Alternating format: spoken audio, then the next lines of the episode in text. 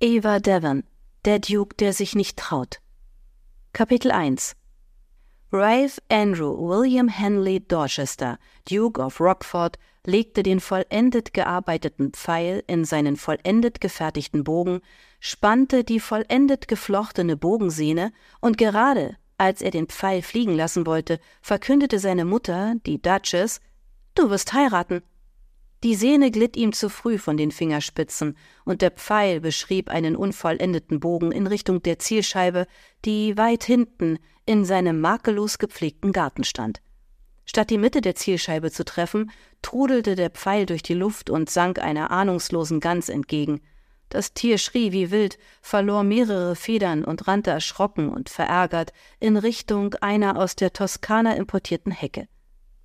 Mein Lieber, ich brauche keine Federn für einen neuen Hut und zum Abendessen gibt es gebratenes Lamm, bemerkte seine Mutter mit schleppendem Ton an.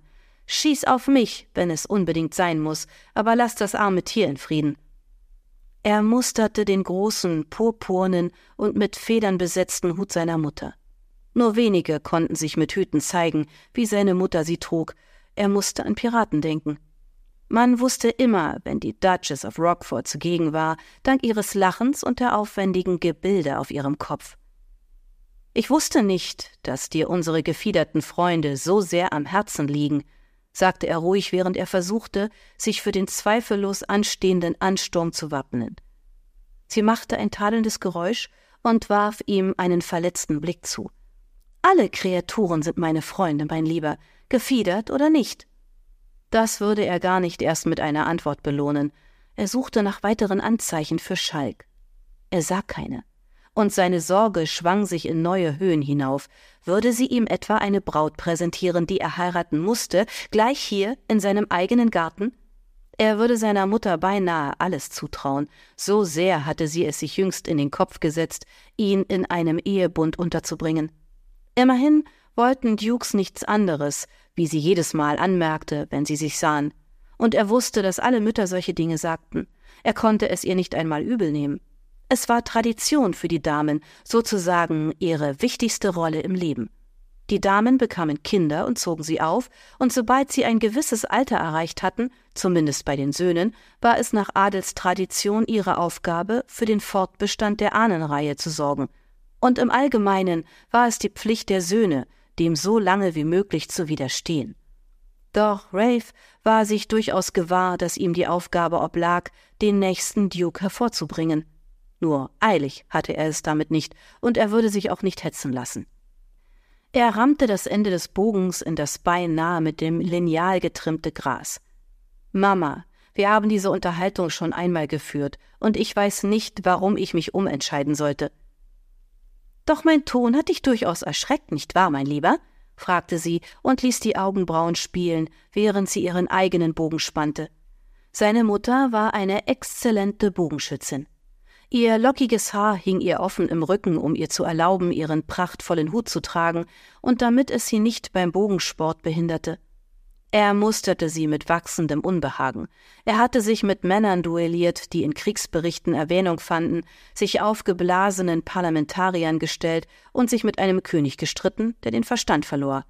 Keine dieser Begegnungen gab ihm so sehr zu denken wie seine Mutter. Die Duchess stand anderen Adligen in ihrer Schönheit um nichts nach und hatte in ihrer ersten Ballsaison die Aufmerksamkeit aller auf sich vereint. Sie war kompetent und talentiert und in vielen Dingen versierter, als die meisten Adligen je hoffen konnten, egal ob Mann oder Frau. Das bewunderte er an ihr. Er bewunderte sie. Doch sie hatten sehr verschiedene Meinungen darüber, wie man sich verhalten sollte. Seine Mutter war, wenn er das zu sagen wagte, perfekt. Nichts konnte sie aus der Ruhe bringen. Sie war ein Eisberg. Das war vielleicht die einzige Möglichkeit, sie angemessen zu beschreiben. Oh, sie war geistreich und konnte andere zum Lachen bringen, doch was Gefühle anging, war sie unerbittlich. Ihrer Meinung nach war alles, was darüber hinausging, eine Augenbraue zu heben, ein Fall von Hysterie. Seine Mutter war eine ausgezeichnete Generalin auf dem Schlachtfeld der Adelskreise. Das war ihre Domäne, Menschen zu lenken, als wären sie Bataillone. Das war natürlich eine Eigenschaft, die von Wellington und den Seinen bewundert wurde. Allerdings bedeutete das auch, dass sie manchmal souverän und entschlossen in sein Leben eindrang und vergaß, dass er ein erwachsener Mann war, der sich nicht würde sagen lassen, wann und wie er zu heiraten hatte. Mama, ich habe während dieser Saison keine Zeit, um nach einer Ehefrau zu suchen, und du wirst auch keine für mich auswählen. Damen sind keine Hüte.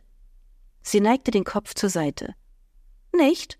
Sie verhalten sich ähnlich. Wähle die richtige, dann wird alles gut. Aber, mein lieber Junge, du bist nicht auf der Suche nach einer Frau, sondern nach einem Hut? Nein, nach einer Duchess. Und da hatte er es. Seine Mutter dachte nicht über eine Person, sondern über eine Rolle nach. Es war ihre prächtige Rüstung und sie wollte unbedingt erreichen, dass er sie jetzt anlegte.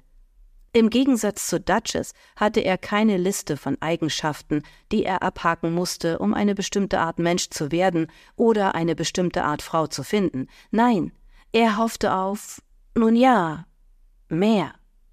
Ihm war bewusst, dass dies für einen Mann seiner Stellung ein schier lächerlicher Gedanke war. Immerhin war eine Ehe in Adelskreisen eine geschäftliche Vereinbarung, und er war ein Duke. Seine Hochzeit würde das Ergebnis von Verhandlungen zwischen zwei mächtigen Familien sein, um das Fortbestehen von Ahnenlinien zu sichern, die sich über Jahrhunderte in die Vergangenheit zurückverfolgen ließen und auch noch weitere Jahrhunderte in die Zukunft reichen sollten. Und doch musste er immer wieder an die Blicke denken, mit denen sich seine Eltern in seiner Kindheit angesehen hatten. Die grenzenlose Liebe, die die granitenen Züge seines Vaters hatte sanfter wirken lassen, und seine Mutter Sie war das Ebenbild des Glücks gewesen. Er richtete den Blick wieder auf die Zielscheibe, als der Pfeil seiner Mutter mit einem leisen Pfeifen durch die Luft schoss. Als er das Ziel traf, blickte er finster drein. Sie drehte sich zu ihm um, hielt den Bogen mit beiden in roten Handschuhen verborgenen Händen und neigte den Kopf zur Seite. Für jemanden, der so selbstsicher und so talentiert ist wie du, hast du schon viel zu lange Ausflüchte gemacht. Es ist wohl an der Zeit, dass ich dich an die Hand nehme.